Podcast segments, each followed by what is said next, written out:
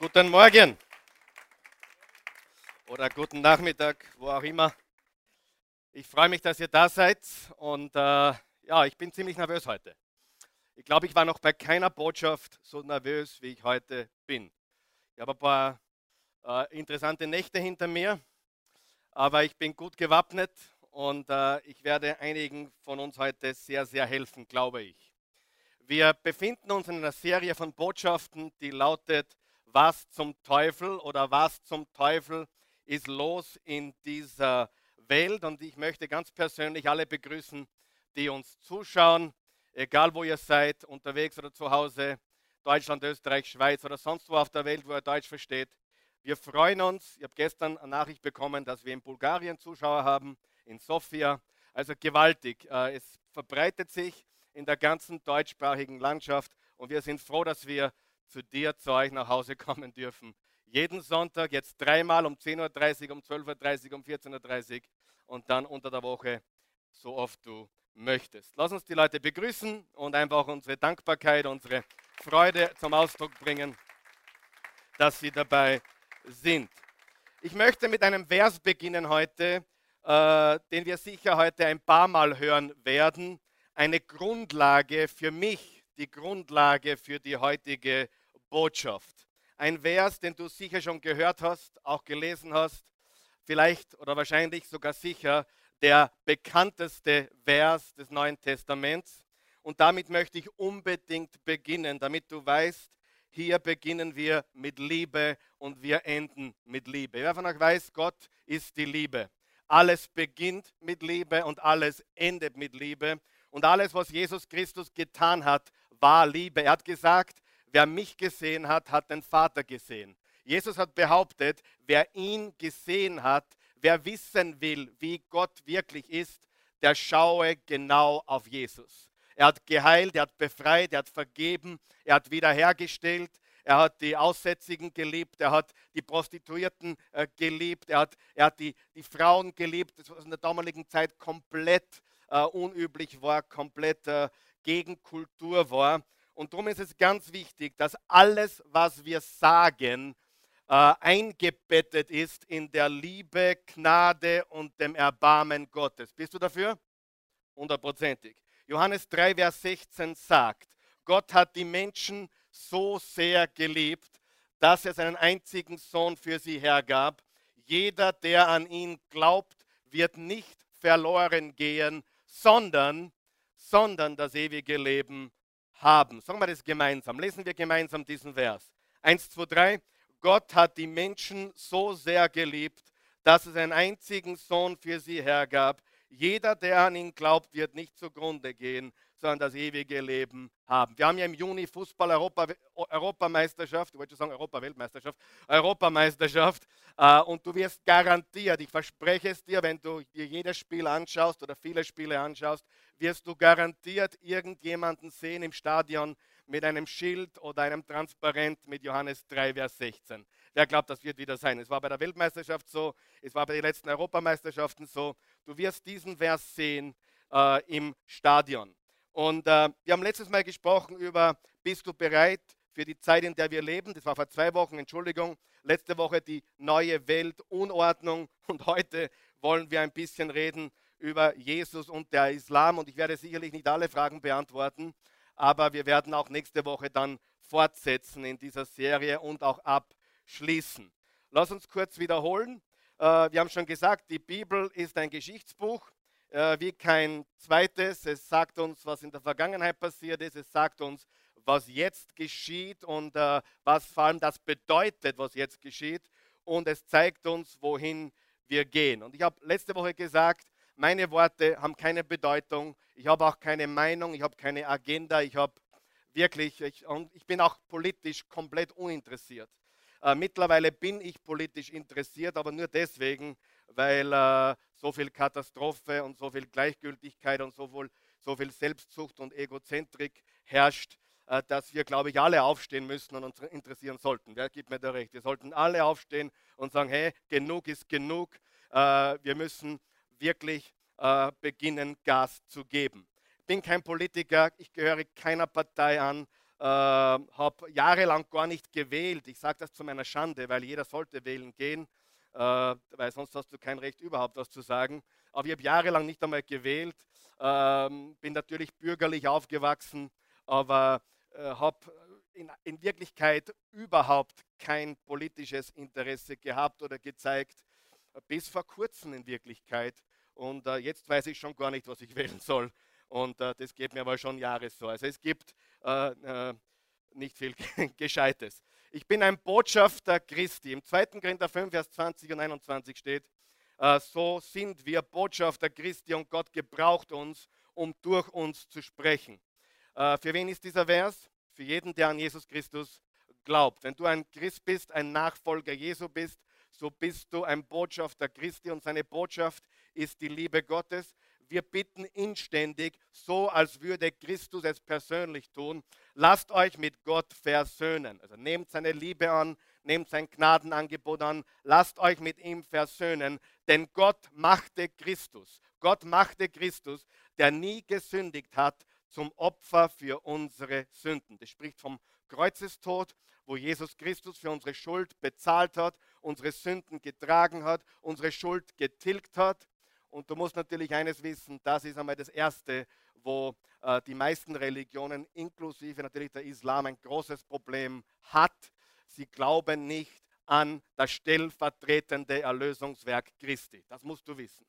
Da bist du gleich einmal, wenn du mit der Wahrheit kommst, da stellen sich die ersten Mauern auf. Probier es, teste es, es ist die Wahrheit.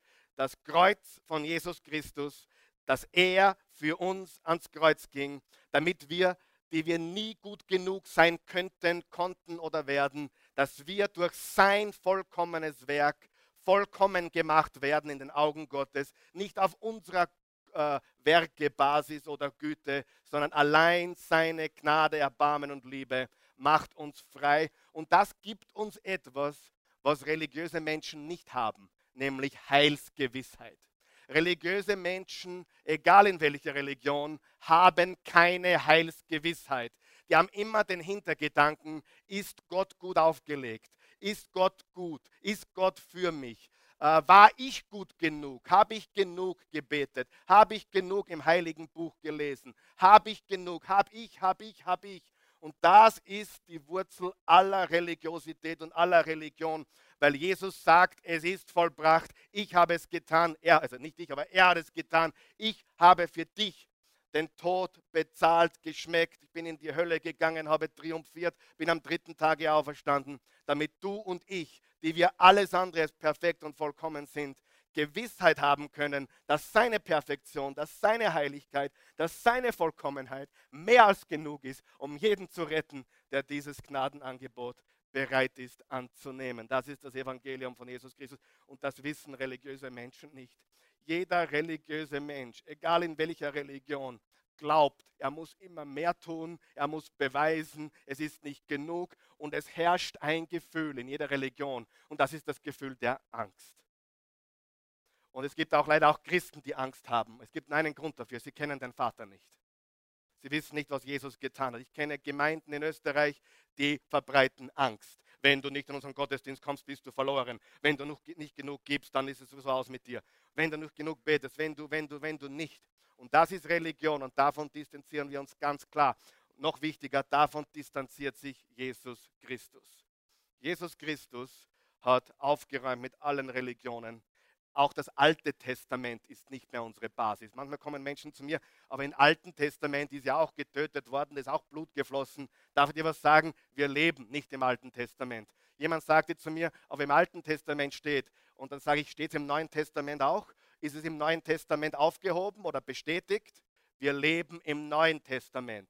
Ist das Alte Testament Teil der Bibel? Ja, weil es uns dorthin führt, wo Jesus dann für uns geboren wurde. Aber das Alte Testament ist nur die Geschichte des Judentums, der Weg Gottes mit seinem Volk, mit dem Höhepunkt, dass Jesus Christus geboren worden ist, gestorben ist, begraben wurde, auferstanden ist. Freunde, wir leben nicht im blutigen Alten Testament, wir leben im Neuen Testament, wo er sein Blut für uns vergossen hat, zur Vergebung unserer Schuld. Und das ist die Wahrheit. Ihr schaut es mir an wie an neuen Zaun heute Morgen. Aber es ist mir völlig egal. Ich predige mich glücklich da vorne. Ich weiß, dass mein Jesus lebt. Halleluja.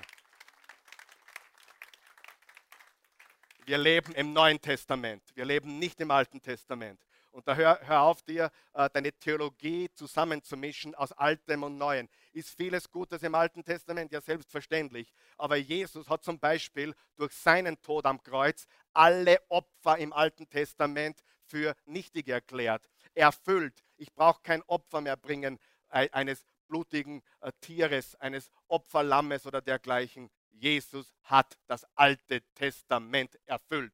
Das Alte Testament ist das Buch der Juden, der Koran ist das Buch der äh, Mohammedaner oder Moslems, aber wir leben im Neuen Testament. Haben wir das verstanden? Das ist sehr, sehr, sehr wichtig. Und der Kreuzestod von Jesus, sein stellvertretender Kreuzestod, wo all meine bösen Taten, deine bösen Taten, meine Schuld, deine Schuld, meine Vergehen, deine Vergehen ein für allemal gesühnt wurden, das kennt keine Religion. Das ist nur einzigartig bei Jesus Christus. Halleluja. Und er lebt, er ist auferstanden. Er hat bewiesen, dass er ist, wer hat gesagt dass er ist. Er lebt und er hat triumphiert. Okay, haben wir das ein bisschen äh, verstanden heute Morgen? Das ist sehr, sehr wichtig. Und äh, wir haben letztes Mal gesagt, es war noch nie so spät wie heute. Äh, wir sehen das an dem zunehmenden moralischen Verfall. Wir sehen es an der steigenden Verfolgung von Christen und Juden weltweit wenn dich wundert, was mit den Juden passiert, wenn dich wundert, was auch jetzt bereits mit Christen passiert in anderen Ländern. Freunde, es gibt Länder auf dieser Welt, da gehst du als Christ besser nicht hin, denn da wirst du wahrscheinlich nicht überleben. Ja? Und das ist einfach Faktum. Ähm, und äh, Juden und Christen sind unter Verfolgung. Und die ganze jüdische Verfolgung, die du beobachten kannst, äh, die auch Hitler praktiziert hat, ist von der Tiefe der Hölle. Man kann es gar nicht anders sagen. Die Juden sind Gottes Volk. Jesus war ein Jude. Und die Bibel sagt, ich möchte dir ans Herz legen, vielleicht hast du das noch nie gehört, vielleicht verstehst du es auch nicht. Vielleicht kennst du auch Juden, die nicht besonders nett sind, vielleicht sogar gierig sind, keine Ahnung. Ich weiß nicht, welche Juden du kennengelernt hast, aber die Bibel verheißt uns in den Psalmen, äh, betet für Jerusalem und wer, wer Israel segnet, wird gesegnet sein. Und zum Abraham hat Gott gesagt, wer dich verflucht, den werde ich verfluchen. Und wer dich segnet, den werde ich segnen. Das hat er dann zum Isaac äh, gesagt und zum Jakob und zum Mose und zu David, zu den Erzvätern äh, der jüdischen Geschichte. Judenverfolgung und Christenverfolgung ist ein Zeichen der bösen Zeit, in der wir leben. Und die Ausbreitung, wie wir gesagt haben letzten Sonntag, des, des radikalen, militanten Islams. Und äh, äh ich möchte nochmal Johannes 3, Vers 16 lesen, weil ich, ich will das wirklich jetzt mit aller äh, Sorgfalt und, und, und in der Liebe Gottes vortragen und äh, möge Gott mir helfen. Johannes 3, Vers 16.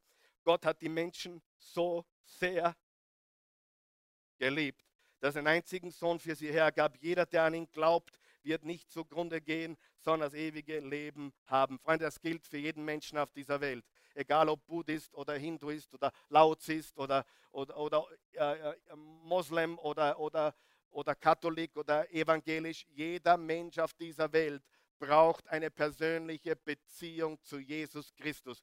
Und diese persönliche Beziehung zu Jesus Christus, keine Religion kennt das. Noch einmal, es ist diese Distanz, diese Angst regiert in der Beziehung zu Gott in Religionen. Sie wissen nicht, sind sie jetzt in oder out oder gut oder schlecht. Diese Beziehung, diese Herzensliebesbeziehung, die ist einzigartig durch Jesus Christus. Und äh, das wollen wir verkündigen. Oder stimmt, sollen wir das verkündigen? Absolut. Und ich möchte den nächsten Vers gleich lesen. Johannes 10, Vers 10. Ein Dieb will rauben, morden und zerstören. Ich aber bin gekommen, um ihnen das Leben in ganzer Fülle zu schenken. Jesus äh, erzählt hier von sich selbst. Ich bin gekommen, um das Leben in ganzer Fülle zu schenken. Darf ich fragen, wer schon ein Stück dieses Lebens gekostet hat, erlebt hat? Seid nicht so schüchtern. Wer hat Jesus schon erlebt in seinem Leben? Den Frieden, die Freude, die, die Freiheit durch Christus. Wow, wenn nicht, dann kannst du das erleben. Das ist eine gewaltige Sache. Also Jesus, das Leben von Jesus gibt uns Leben, Fülle, Freude, Freiheit, Frieden. Das ist, was Jesus tut. Und Satan, der Dieb, raubt, mordet und zerstört. Wir können also schließen, Mord, Raub und Zerstörung ist nicht von Gott. Mord, Raub und Zerstörung ist nicht von Gott. Und Mord, Raub und Zerstörung ist nicht, was Jesus getan hat. Jesus hat keinen einzigen Menschen äh, jemals umgebracht. Jesus hat nie mit einer Frau geschlafen, schon nicht einmal mit einem jungen Mädchen.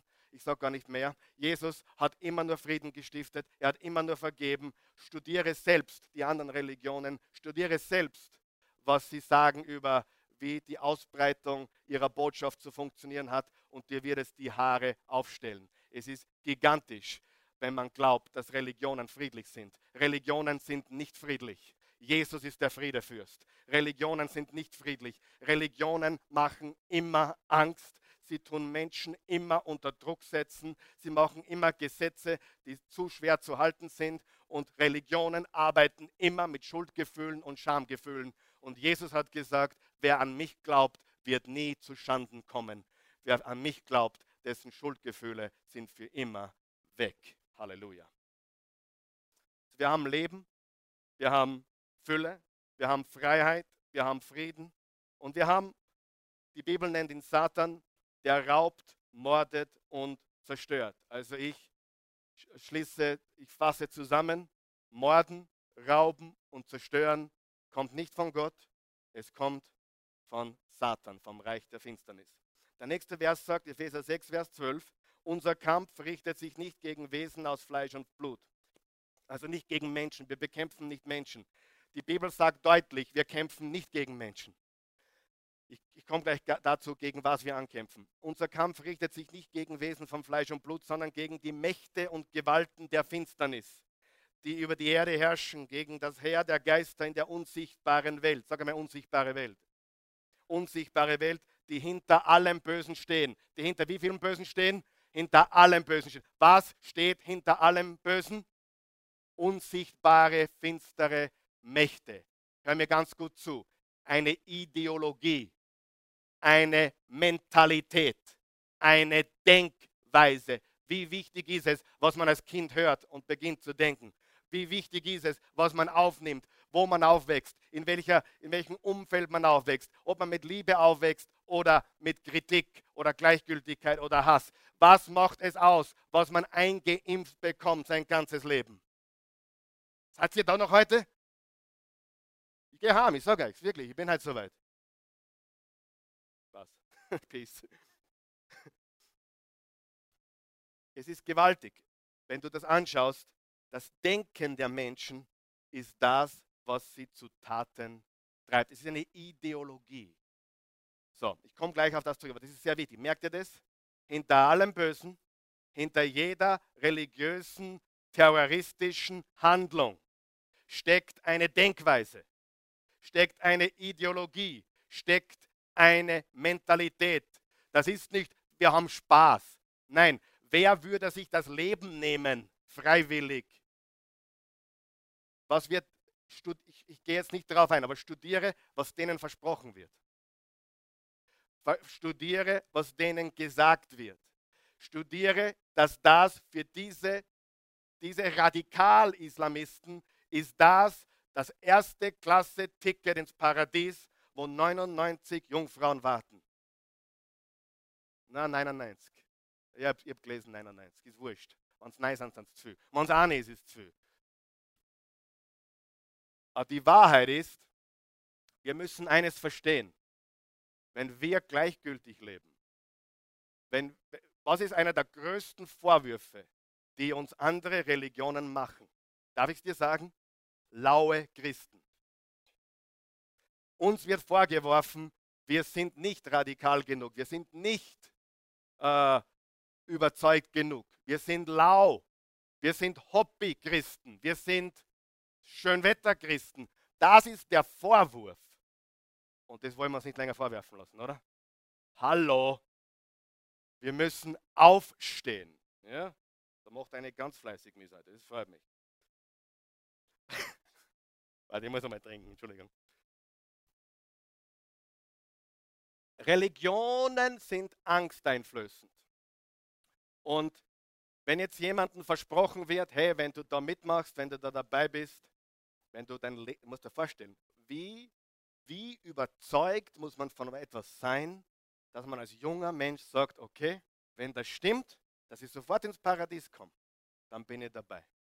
Wie, wie muss man indoktriniert werden? Wie muss man, und übrigens angeblich gibt es bereits 1500 IS, also Islamischer Staat, äh, Menschen, die sich vorbereiten, 1500 in unserem wunderschönen Land. In Europa gibt es bereits 30.000. Wachen wir auf und die haben eine Agenda. Die haben einen Plan. Die haben eine Strategie. Und es ist die Einnahme der Welt. Und Europa ist zu dumm und zu blind. Sie sind zu beschäftigt. Die haben nicht einmal eine Ahnung. Van der Bellen hat gesagt, ich bin Agnostiker. Jetzt haben wir den nächsten Agnostiker vielleicht. Was das ein Agnostiker ist, das ist das Allerschlimmste. Ein Atheist sagt, es gibt nichts. Ein Agnostiker sagt, es ist mir wurscht, ob was gibt. Agnostik, ich weiß nicht, ist mir egal. Interessiert mich nicht. Freunde, wir müssen aufstehen. Wer ist meiner Meinung? Und wir müssen die Wahrheit deklarieren. Und weiß nicht, ich bin, ich bin alleine, wenn ich meine Kinder anschaue, eure Kinder anschaue, äh, rennt es mir kalt über den Rücken. Die Welt, auf die wir zugehen. Und wir können was verändern. Ich werde dann darüber reden. Wir können was verändern. Aber diese Religion, Freunde, jetzt hör mir ganz gut zu, gibt sich friedlich dort, wo sie noch in Unterzahl ist. Aber sie gibt sich nicht friedlich in den Ländern, wo sie dominieren. Und das ist Strategie. So zu quasi sind wir schön höflich und nett und freundlich und lieb. Ich rede nicht von den 95% Muslime, die, die, die, die, die das auch verurteilen würden, die sagen, das ist nicht, nicht in Ordnung, Zerstörung ist, davon rede ich jetzt nicht, zu dem komme ich später. Aber pass jetzt gut auf. Wir müssen verstehen, dass sehr viel am Spiel steht. Und unser Kampf sich nicht gegen Menschen richtet, sondern gegen eine Ideologie, gegen eine Mentalität, gegen eine Theologie, gegen etwas zwischen den beiden Ohren von Menschen. Und das wird ihnen eindoktriniert, bis sie glauben. Ich blase mich in die Luft und 30 Kleid mit mir, je mehr, umso besser, umso größer ist die Belohnung. Das musst du dir vorstellen. Okay? Und wenn wir dann noch wegschauen und besser nichts sagen, dann sind wir am falschen Dampfer. So, was sollte unsere Reaktion sein? Darüber wollte ich als erstes reden. Und drei, drei Sachen. Und dann möchte ich reden über drei, drei ähm, Dinge, die wir erkennen müssen. Was sollte unsere Reaktion sein, wenn wir zum Beispiel was hören wie Paris oder Brüssel? Äh, was sollten wir tun, wenn wir ich war zwei Wochen vorher genau in dem Brüsseler Flughafen. Zwei Wochen vorher. Genau dort. Ich habe hab die Bilder gesehen im, im, Internet oder im Fernsehen und ich habe gesagt, schaut, da bin ich gestanden. Sagenhaft. Wir waren in Istanbul an dem Tag, wo 30 Menschen getötet wurden, drei Kilometer, drei Meilen weiter entfernt. Ja. Es ist sehr nahe. Es ist sehr nahe. Und wer sagt nein, der verschließt sich vor der Wahrheit. Gut. Was sollte unsere Reaktion darauf sein? Erstens, wir sollten keine Angst haben oder verbreiten. Das ist einmal ganz wichtig. Wir sollten keine Angst haben oder Angst verbreiten. 2. Timotheus 1, Vers 7. Denn Gott hat uns keinen Geist der Furcht gegeben, sondern sein Geist erfüllt uns mit Kraft, Liebe und Besonnenheit. Ja, sein Geist erfüllt uns mit Kraft, mit Liebe und Besonnenheit, klarem Denken eine der Hauptbotschaften der Bibel, über 300 Mal, ist, hab keine Angst. Hab keine Angst. Und das ist konträr zur Botschaft der meisten Religionen. Die meisten Religionen sagen, hab Angst vor Gott. Die Bibel sagt, fürchte den Herrn. Das bedeutet, respektiere ihn, Ehrfurcht, liebe ihn von ganzem Herzen. Ganz was anderes, wie Tag und Nacht. Also unsere Reaktion ist nicht die, die Verbreitung von Angst, sondern äh, unsere Hauptbotschaft ist, dass wir zweitens beten. Wir sollten beten. Ja, beten. Naja, okay, jetzt kommt er, jetzt wird er ganz geistlich. Na super. Mit, auf das habe ich gewartet. Beten sollten wir. Ja, natürlich sollten wir beten. Wir sollten immer beten. Wer ist meiner Meinung? Im Psalm 34, Vers 19 steht, nahe ist der Herr denen, die gebrochenes Herz haben. Nahe ist der Herr denen, die ein gebrochenes Herz haben. Was ist ein gebrochenes Herz? Ein demütiges Herz, ein aufrichtiges Herz, ein liebendes Herz. Und äh, Gott zu suchen, Gott, Gott auch zu bitten für die Opfer, für die Angehörigen der Opfer. Unser Mitleid, unser Erbarmen sollte spürbar sein, richtig? Sie, ich triff immer wieder Leid und die ärgern mich am allermeisten. Neulich habe ich mit jemandem geredet, da habe ich gesagt, hast du im Fernsehen gesehen? Da ging es um ein Fußballspiel. Ja? Liverpool, wer hat das gesehen? Liverpool gegen Dortmund. Wow. Jetzt könnt ihr eine neue Predigt anfangen, Liverpool gegen Dortmund. 4 zu 3. Herrlich. Ja?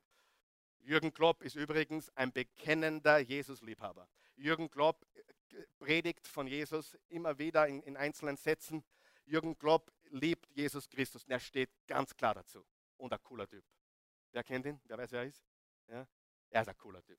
Ah, und, und, und solche Leute, drum, drum war ich ausnahmsweise mal Liverpool-Fan am Wochenende oder auf ein paar Tage. Ähm, was wollte ich sagen? Jetzt habe ich mir aus der Reihe gebracht. Genau. Und der hat dann zu mir gesagt, danke. Der, der, der, der, hat, danke. Der hat mir dann gesagt, ey, was Vernünftiges, super. Der hat mir dann gesagt, nein, ich schaue überhaupt kein Fernsehen mehr. Sag ich, aha. Ja, weil da sieht man nur Böses und Terror und Schlimmes. Und weißt du, die Leute glauben, sie sind so cool und so nett und so, so, so, so, so, so weit fortgeschritten, weil sie sich die, keine Zeitung mehr lesen und Kaffee. Und ich sage das ganz ehrlich. Ich, ich, ich frage mich schon, ob denen alles wurscht ist. Ich schaue sehr wohl in die Zeitung. Und ich schaue auch sehr wohl in die Nachrichten. Ich will wissen, was in dieser Welt los ist. Und ich schlage auch die Bibel auf. Ich tue jeden Tag zwei Sachen. Ich lese eine gute halbe Stunde in der Bibel, manchmal mehr, manchmal auch weniger, aber ich lese jeden Tag in der Bibel und ich schaue mir jeden Tag mittlerweile an, was sich in der Welt tut. Warum? Ich will für die Paris-Opfer beten, oder nicht? Ich will für die Eltern beten, die ihr Kind verloren haben. Ich will, ich will, für, die, für, die, ich will für Belgien beten, ein sehr, sehr gottloses Land. Ich will beten. Versteht ihr das? Und wenn ich aber so ein über, über drüber Mensch bin, positiver Motivationsdenker, pfui, pfui, oh, ich schaue keinen Fernseher und ich schaue keine äh, Zeitung und ich schaue das alles nicht, weil ich bin so toll und ich gebe mir das Negative nicht mehr, weil ich bin nur positiv, da rennt bei mir Kathi ein. Das ist schrecklich, weil Gleichgültigkeit das Schlimmste ist, was es gibt auf dieser Welt. Bitte nicht falsch verstehen, ich sage nicht, du jeden Tag vier Stunden Fernsehen. Ich sage nur, bleib am Puls der Zeit und bete für Menschen, die wirklich große Schicksale haben. Richtig? Ist es wichtig? Wir beten für diese Menschen. Aber natürlich, das reicht nicht.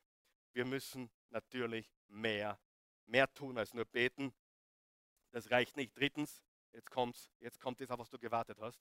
Wir müssen aufstehen, die Wahrheit erkennen und die Wahrheit deklarieren. Wir müssen aufstehen, die Wahrheit erkennen und die Wahrheit deklarieren. Weißt du, wir, neulich war jemand da und äh, ein Besucher, der in eine andere Gemeinde geht, und der sagt, ja, eure Gemeinde ist viel größer als unsere. Ich sage, ja, ja. Und, und dann haben wir gedacht, das ist aber schon, das ist verrückt, dass das in Österreich relativ groß ist. Das ist sensationell. Und ich habe, das ist unfassbar. Nur mehr, nur mehr 98 Prozent, 98 Prozent der europäischen Bevölkerung besucht keinen Gottesdienst mehr. 98 Prozent der europäischen Bevölkerung besucht keinen Gottesdienst mehr. Nur 2 Prozent besucht einen wöchentlichen Gottesdienst. Ja? Denk über Amerika, was du willst dort wo die Christi herkommt, sind jeden Sonntag 40 Prozent in der Kirche. Das gehört zu, zu ein bisschen Kultur natürlich, äh, tief verwurzelt auch in diesen, diesem protestantischen Glauben. 40 Prozent. In Europa haben wir 2 Prozent. Weißt du? In anderen Ländern, wenn die sowas hätten wie wir hier, würden uns die Tür einrennen, da könnte man gar nicht genug Platz schaffen. Du musst wissen, wir leben in einer sehr lethargischen, apathetischen, gleichgültigen Gesellschaft. Und das bricht uns das Genick. So, wir müssen aufstehen, die Wahrheit erkennen und die Wahrheit deklarieren. Ich glaube, es ist an der Zeit, dass wir politische Korrektheit ablegen. Ich meine, da ich mir nicht schwer. Ich bin kein Diplomat, ich werde auch nicht Diplomat werden. Ich sage, was man denkt und denke, was ich sage. Das werde ich aus der Hand haben.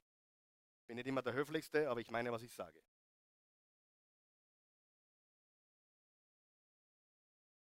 Aber diese politische Korrektheit ist ganz schlimm. Ich glaube, es ist Zeit für die Wahrheit aufzustehen. Wer glaubt das auch? Es ist Zeit, Klarheit zu schaffen. Und ich glaube, es ist Zeit, ein Glaubenssystem zu entlarven, das verantwortlich ist für diese fürchterlichen Anschläge und Terrorakte. Und es gibt immer noch Politiker, die stecken den Kopf in den Sand und sagen, ah, das hat keine religiösen Wurzeln, das hat, keine, das, hat, das hat keinen religiösen Ursprung, das sind nur Depperte. Hallo, das ist doch das Schlimmste, was jemand sagen kann. Das sind Politiker, die von unserem Steuergeld leben und die sagen dem Volk, na, das, das, das, sind, nur, das sind nur verrückte Leid.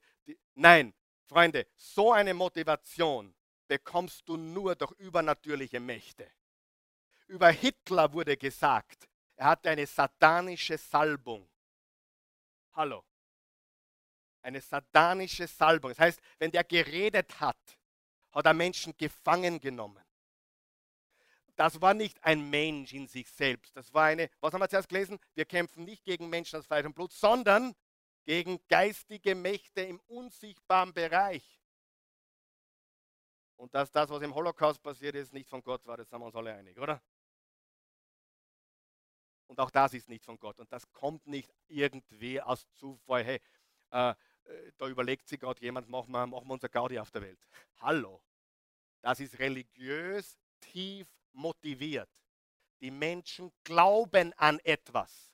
Sie glauben an ein Jenseits und so wie wir Christen sagen, Jesus ist der Weg, der einzige Weg in die Ewigkeit beim himmlischen Vater, so wird denen eingetrichtert, der einzige Weg, wie du sicher sein kannst.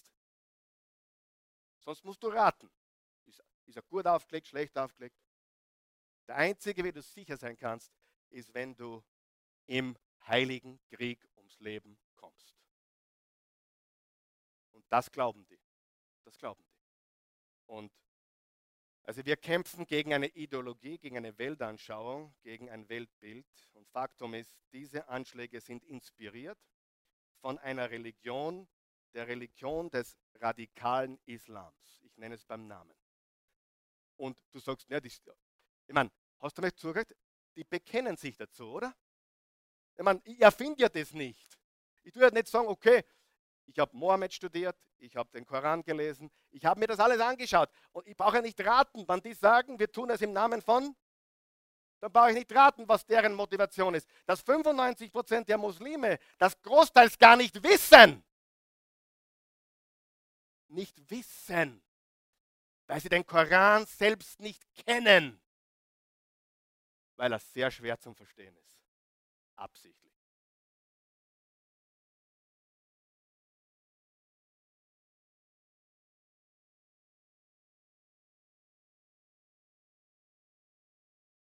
Dinge, die wir erkennen müssen. Also was, was ist unsere Reaktion? Keine Angst, beten und die, aufstehen für die Wahrheit, die Wahrheit erkennen und beginnen, auch zu deklarieren. Es gibt die politische Korrektheit, hat Europa und auch Amerika, die, die, die Zustände dieser beiden Großmächte, sage ich einmal, ist sagenhaft. Es gibt amerikanische Freunde von mir. Ein, ein Sigi, der 1969, Sigi ist ein Freund von mir in der Würstelfabrik. Der Sigi ist ein Müllviertler.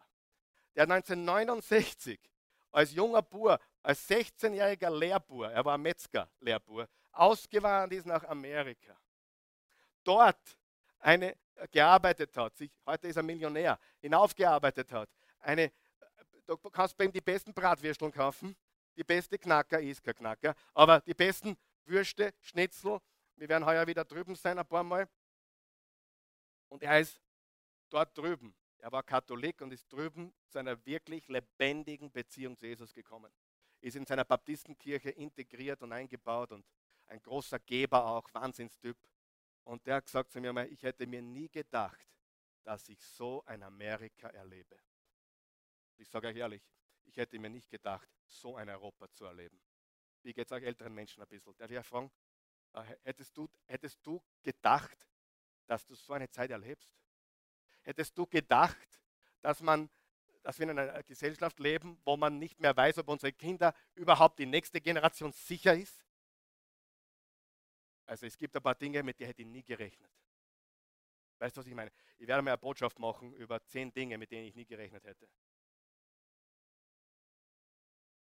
Da gibt es ein paar Dinge. Die Welt, es ist so schnell, hat sich das entwickelt. Ich bin erst 45, ich bin, bin noch sehr, sehr, sehr, sehr, sehr, sehr jung. Aber einige hier sind schon älter. Und ich habe jetzt mir den Gedanken gemacht, Wahnsinn. Meine Jugend, meine Kindheit, 16, 17, Teenager. Ich habe Amerika kennengelernt, habe zehn Jahre dort gelebt als junger Mensch, bin hier aufgewachsen und ich hätte mir nie gedacht, dass wir mal solche Politiker haben. Ich hätte mir nie gedacht, dass wir Angst haben müssen in unserem eines der sichersten Länder der Welt um unsere nächste Generation. Nie. Ich hätte mir gedacht, na, Österreich ist Österreich. Geh nie im Leben. Wer weiß, was ich meine. Ja, das ist unfassbar. Und übrigens im Mai, im Mai werde ich, werden wir an zwei Abenden im Mittwoch, ich habe einen sehr, sehr guten Freund, der mir auch sehr geholfen hat die letzten Tage. Äh, ein sehr guter Freund von mir, ein sehr liebevoller älterer Herr, ich glaube nicht, dass ihn irgendjemand kennt hier, ähm, der wird an einem Mittwoch hier, äh, zwei Mittwoch in der Hintergründe zu dieser Sache, die ich jetzt nur anschneide. Also wir werden ein paar Vorträge haben zum Thema äh, Islam, Terror und dieser Dinge intensiver an, an zwei Mittwochabenden im, im, Mai. Also wenn du jetzt nicht alle Fragen beantwortet bekommst, äh, einfach dranbleiben. Wir, wir, haben, äh, wir haben noch viel zu sagen. Du musst eines wissen. Wisst ihr, warum ich lange nicht darüber geredet habe? Weil ich so viele Verschwörungstheoretiker kennengelernt habe so viele Hassprediger. Wer von euch kennt ein paar Christen, die richtig hasserfüllt sind?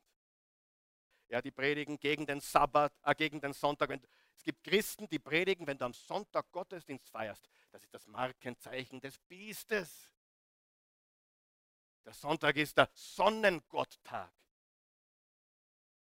Die vergessen ganz, dass Jesus am Sonntag auferstanden ist, aber das ist ein anderes Thema. Und die, die leben im Alten Testament. Aber es gibt so viele Hasserfüllte. Es gibt Politiker, und ich sage jetzt keinen Namen, die eigentlich viel Richtiges sagen, aber durch ihre Stimme kommt purer Hass durch. Wer weiß, was ich meine? Echt, es gibt ein paar Politiker, die sagen, okay, er hat nicht ganz Unrecht. Äh, oder diese, diese Gruppierung hat nicht ganz Unrecht. Aber ich distanziere mich von jeglicher Hasspredigt und Hassrederei. Wer von euch glaubt, wir haben ein großes falsches Toleranzverständnis? Sollten wir lieben? Sollten wir für alle Menschen da sein? Aber Toleranz heißt nicht, lassen wir alle Leid alles machen. Das ist Dummheit. Das hat mit Toleranz nichts zu tun. Was würdest du von mir als Vater denken, wenn ich sagen würde, meine Kinder dürfen tun und lassen, was sie wollen? Es sind erst sechs, und, also fünf und acht und 16, die, Alt, die Eltern machen eh was wollen, aber ist ein anderes Thema. Aber was würdest du sagen, wenn ich sagen würde, ja, äh, du, ich habe zwei coole, coole Jungs, wir waren gestern im Kino, war richtig lässig, aber die dürfen tun und lassen, was sie will, wollen. Weil ich bin ein toleranter Vater. Und wir sind eine coole Familie, deswegen haben wir einen Vornamen eingeführt. Der, der Samson sagt Christy und der Gideon sagt KMP. Und äh, ja,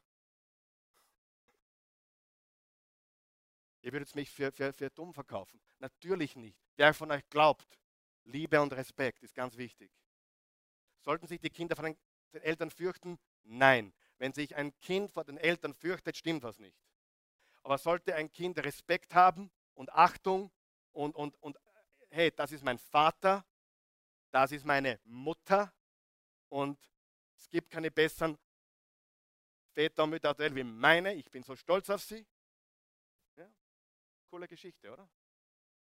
Aber wir leben in einer Zeit, wo, oh, wir sind ja so cool und wir, wir, wir sind die moderne Familie und, und hallo, das, das, ist, das zerstört uns. Ich bin modern, aber ich bin auch sehr, sehr, sehr fundamental, wahrheitsgetreu, Liebe. Das ist ganz, ganz wichtig. So. Das dauert ein bisschen länger, als man gedacht habe heute. Hilft es jemand heute? Bin ich liebevoll oder spürst du Hass in mir? Ich sage dir die Wahrheit. Mir tut das Herz weh, wenn ich manche Menschen sehe. Mir tut das Herz weh, wenn ich Menschen sehe, die versklavt sind in einer Religion. So, und jetzt schauen wir uns drei Dinge an. Und ein paar, das habe ich eh schon angeschnitten, ein bisschen überschneidet sich das Ganze jetzt, aber das erste ist, das habe ich schon betont, es ist unmöglich, das, was diese Selbstmordattentäter tun, von ihren religiösen Vorstellungen zu trennen. Denken wir drüber nach. Es ist unmöglich, das, was diese Selbstmordattentäter tun, von ihren religiösen Vorstellungen zu trennen. Die glauben, meine muslimischen Freunde glauben das nicht, aber diese radikalen Islamisten glauben, dass sie damit Gott dienen. Hast du mich gehört? Die glauben das, sie sind überzeugt davon und sie glauben an eine Belohnung im Himmel, die alles übertrifft. Das glauben die. Das heißt, du kannst nicht sagen, okay, äh, Religion steckt keine dahinter, das sind nur Depperte.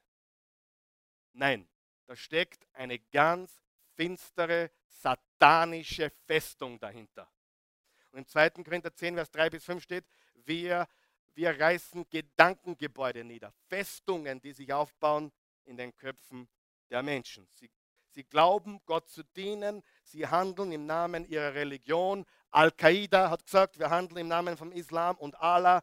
Wir, äh, die, äh, ISIS und ISIL, wie du sie nennen willst, behaupten, sie handeln im Namen von Allah. Und ich habe auch mit Mus Muslime darüber gesprochen. Und mit allem, was ich gesprochen habe, entweder sie, sie, sie können das gar nicht glauben oder sie leugnen es. Sie verteufeln es selbst, was da passiert. Aber es erinnert mich ein bisschen an einen Menschen in der Bibel. Wie heißt er? Saulus. Saulus, der im Namen des Gesetzes, ein Jude, wer von euch weiß, Religion ist einfach schlimm. Ob jetzt der islamische Stempel drauf ist oder der, der jüdische, äh, egal, äh, Religionen sind schlimm. Saulus war ein Jude, er war ein Pharisäer von Pharisäern. Und er sagte, es steht hier, Saulus führte weiterhin, nächster Vers bitte, einen wütenden Kampf gegen die Jünger des Herrn. Er drohte ihnen mit dem Tod und war entschlossen, die Gemeinde auszurotten. Hallo. Saulus der Jude, der Pharisäer, gesetzlich, religiös komplett verblendet. Der war der Überzeugung, wenn er Christen tötet, dient er dem Gott Abrahams. Wie verkehrt ist das? Undenkbar. Undenkbar. Was dann passierte, wissen wir. Er begegnete Jesus. Aus Saulus wurde Paulus. Er wurde ein vollkommen neuer Mensch. 2. Korinther 5, Vers 17 ist jemand in Christus, ist ein neuer Mensch. Das Alte ist vergangen, Neues ist geworden. Man sieht so deutlich den Unterschied zwischen fanatischer Religion und einem liebenden Gott. Diese Terroristen handeln nach ihren Vorstellungen, ich sage es bewusst so, die sie im, im, im Islam finden und im Koran lesen. Die glauben, dass das, was sie lesen und das, was Mohammed getan hat, dass das ihr Vorbild ist. Die meisten Moslems glauben, Mohammed war ein guter Mann. Die meisten Menschen, die meisten Muslime kennen den Koran nicht. Aber ich sage jetzt den Unterschied, ganz ein wichtiger Unterschied. Als Christen folgen wir dem Neuen Testament und Jesus. Kein einziges Mal hat Jesus gesagt, befehlt oder befohlen, dass wir Ungläubige töten sollten. Kein einziges Mal. Im Koran, und das hat mir gestern ein Muslim, ein gut, aufrichtiger, lieber Muslim bestätigt, gibt es 35 sogenannte Schwertverse.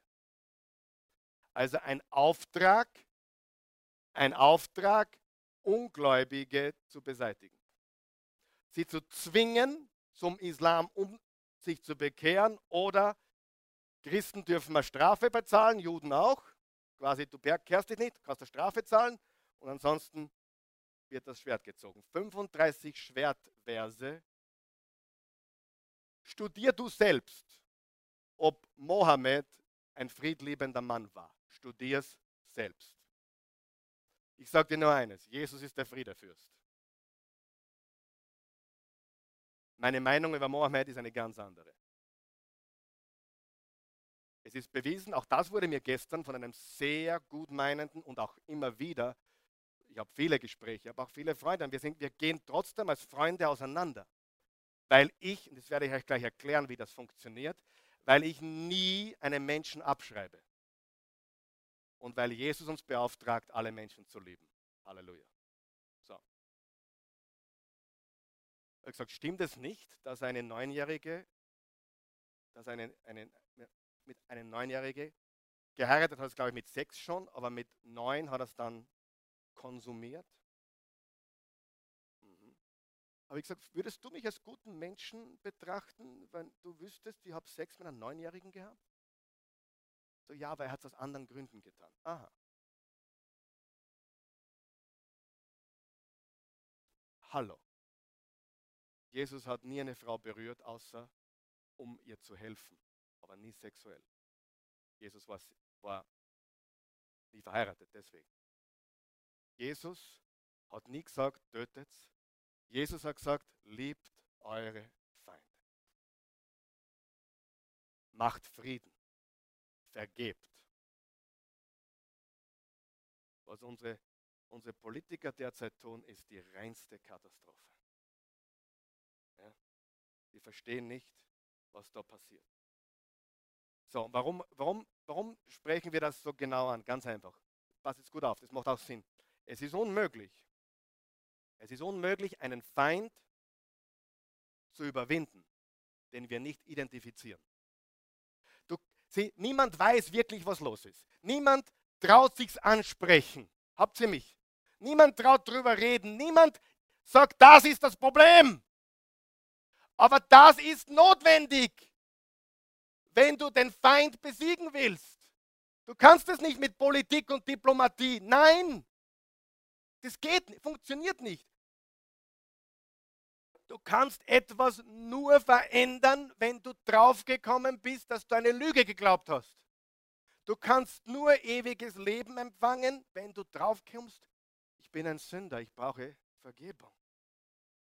Man kann einen Feind nicht besiegen, wenn man so tut, als wäre alles in Ordnung. Oder, na, das ist ganz was an, hat mit Religion nichts zu tun. Du musst den Feind identifizieren. Und darum herrscht so viel Verwirrung. Wenn wir nicht aufstehen, werden wir überrollt, liebe Freunde. Die Christen sind in großer Unterzahl in unserem Europa. Ich sage es noch einmal, ich sage es fast jeden Sonntag mittlerweile, weil es tragisch ist. Es gibt kein größeres Missionsfeld als Europa. Ich meine, in Osteuropa ist es ein bisschen anders, aber Westeuropa, Mitteleuropa,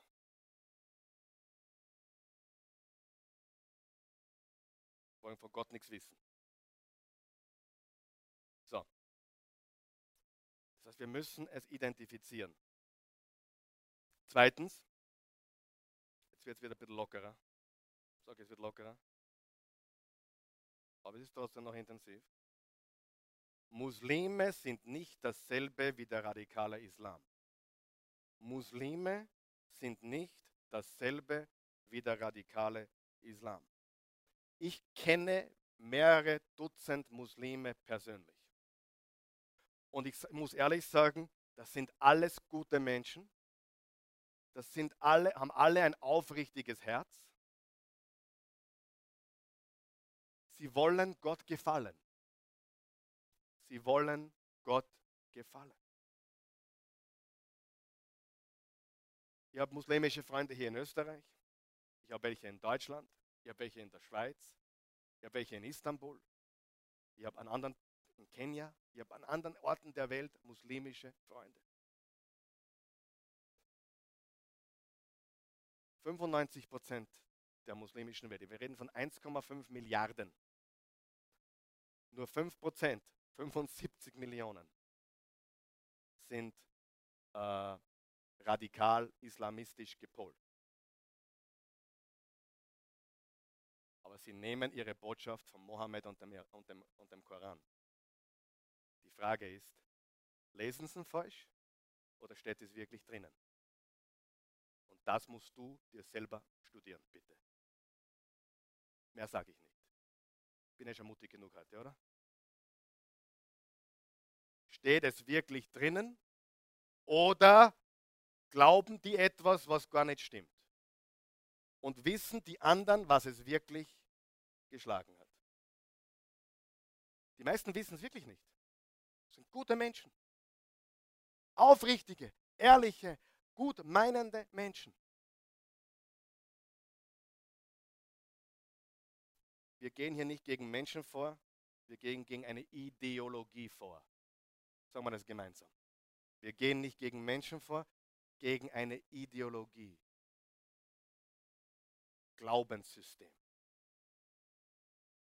Denken. Johannes 8, Vers 32. Ihr werdet die Wahrheit erkennen und die Wahrheit wird euch frei machen. Ich habe die, letzte, die letzten Wochen mehrere Zeugnisse, also Lebensberichte von Muslimen gehört, die behaupten, in, einer, in einem Traum oder Vision Jesus gesehen zu haben. Derzeit findet das am laufenden Band statt. Muslimen erscheint der liebende Jesus. Da gibt es mehrere, die predigen bereits in Kirchen und die, die erzählen, dass ihre eigene Familie sie komplett abgeschnitten hat. Die Eltern reden nicht mehr mit ihr oder mit ihm. Ein absolut No-Go. Das ist komplett mit Angst, Risiko verbunden, aber Jesus begegnet ihnen. Darf ich noch einen Punkt bringen? Wir lieben die Moslems, wir beten für sie. Wir wollen ihnen ähm, Gutes, weil Gott ein guter Gott ist. Jetzt komme ich zum dritten Punkt. Jetzt schnall dich bitte an. Jetzt kommt was ganz Wichtiges, was du für dich verstehen musst. Unsere individuelle Aufgabe, unsere individuelle Aufgabe ist nicht dieselbe wie die Aufgabe des Staates. Ich habe das letzten Sonntag angeschnitten, aber jetzt kommt es als ganzer Punkt. Unsere individuelle Aufgabe ist nicht dieselbe wie die Aufgabe des Staates. Das wird komplett missverstanden. Was ist meine Aufgabe als Christ?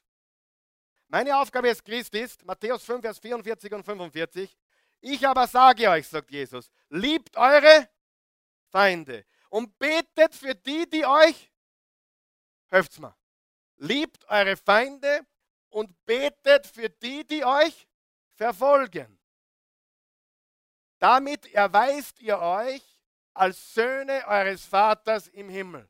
Was habe ich als individueller Christ zu tun? Vergeben, lieben, was noch? Beten. Lukas 6, Vers 29.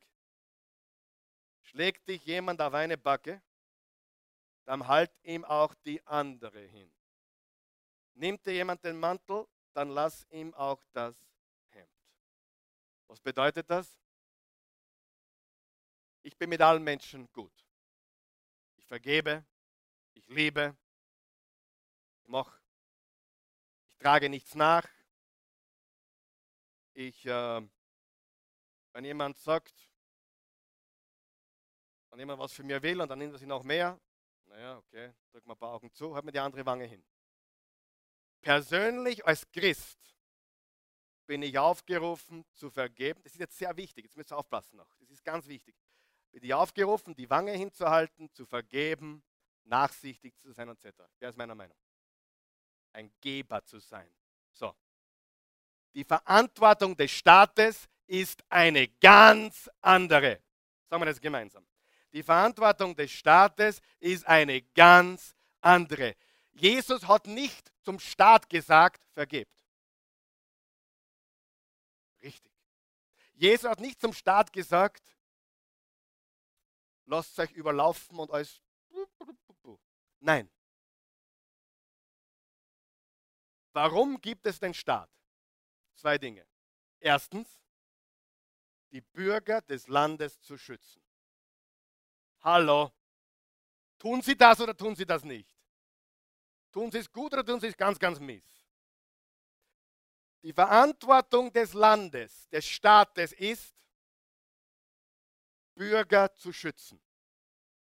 Glaub mir, die Aufgabe des, des, des Vaters ist auch, die Familie zu schützen. Da ist dann irgendwann mal aus mit der. Wenn du, wenn du, sie, ich halte die Wange hin, aber wenn du meine Kinder angehst, boom, mein, mein Schwiegervater hat 40 Gewehre im Geschrank. Das hat er mir gezeigt am Tag vor der Hochzeit. Hat er mich in, sein, in seinen Schrank geführt, hat den Schrank aufgemacht. Schau, das sind 40 Gewehre. Einen ganz einen lustigen Schwiegervater. Hat abschreckende Wirkung gehabt, muss ich zugeben. Hat mir sehr geholfen. Hat mich freigesetzt. Aber unser Land hat ja nicht einmal ein Militär gescheit. Weil wir sind ja so tolerant. Oh, Militär ist ja böse. Na, Militär ist wichtig. Nicht, dass wir alle angreifen, sondern, hey, du musst Muskeln zeigen, oder? Ich habe eh nichts drauf, aber sagen kann ich es wenigstens. Verstehst? Die Leute haben, die sind so dumm. Kinder, die nur schnaufen, so dumm sind die wirklich. Ich meine, ehrlich, die, das Militär wird wird abgebaut und das wird abgebaut weltweit. Naja, der, die Verantwortung des Staates ist zu unserem Schutz. Der Präsident hat nicht die Aufgabe, allen zu vergeben. Privat schon. Hört mir jetzt zu. Privat? Sein Nachbarn? Ja. Zu schützen und Übeltäter zu bestrafen. Das ist die Aufgabe des Staates. Nicht meine, aber der Staat hat gefälligst, unser Land zu schützen und die Bösen, also die Gesetzesbrecher, zu bestrafen. Wer weiß, dass das stimmt. So, und jetzt kommt das große Problem. Wir haben die beiden Sachen vermischt. Die Aufgabe des Landes ist nicht zu vergeben. Meine Aufgabe ist es zu vergeben. Wenn jemand mir was stört, vergib es ihm. Wenn jemand was stört, kehrt er vom Staat hinter Gittern gebracht, oder? Zwei komplett verschiedene Aufgaben. Aber wir haben das so super vermischt und haben ein Toleranzverständnis heute. Wir sind ja so lieb und nett und tolerant und wir müssen alle lieb haben. Und darum lassen wir alle machen, was wollen. Und die Wahrheit ist, als Christ hast du eine ganz andere Aufgabe wie der Staat. Versteht ihr?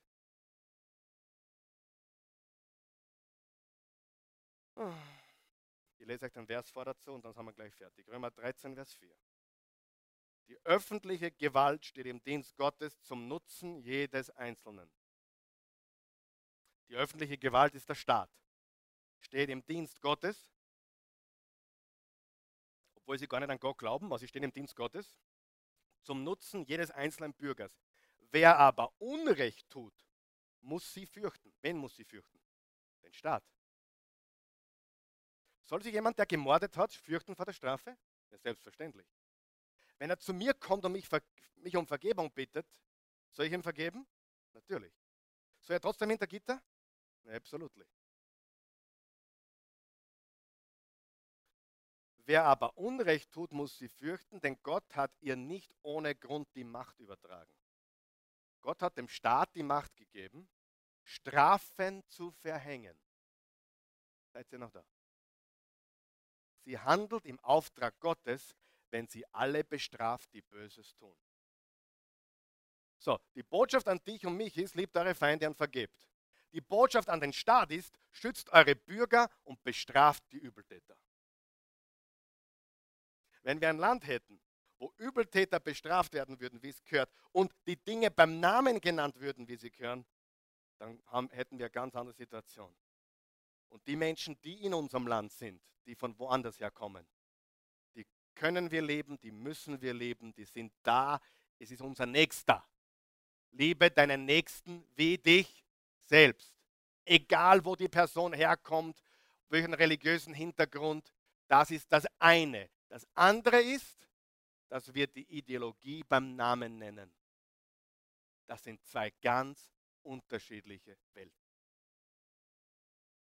Und Jesus Christus und seine Liebe verändert Menschen. Wir begegnen der Islamisierung mit der fundamentalen Liebe. Gott ist Liebe und das kennen sie nicht. Glaub es mir, ich habe alle Religionen studiert, ich habe alle Sekten studiert und es gibt kein Liebesbewusstsein. Religion hat kein Liebesbewusstsein. Da gibt es keinen liebenden Vater, mit dem ich plaudern kann. Du kannst nicht mit dem Gott einer Religion einfach nur so reden. Da ist eine Distanz. Das Einzige, was eine persönliche, lebendige Beziehung anbietet, ist Gottes Sohn Jesus Christus. Und Freunde, aber man nichts mehr sieht davon, außer den Kirchenturm inmitten von der Stadt oder im Ort. Unsere Wurzeln sind christlich. Und Jesus Christus lebt. Er ist keine Religion. Er ist der eine wahre und lebendige Gott. Und er ist gekreuzigt worden. Für dich und für mich und für unsere Schuld. Er ist begraben worden und auferstanden und er lebt. Das zelebrieren wir. Und wir sind froh über jeden, der kommt. Ich sage immer wieder, hier kann jeder kommen, egal ob, ob, ob Hindu, Buddhist, Moslem, ausgetreten, eingetreten, zurücktreten, ist völlig wurscht. Aber hier hörst du die Botschaft von Jesus Christus. Lass uns aufstehen.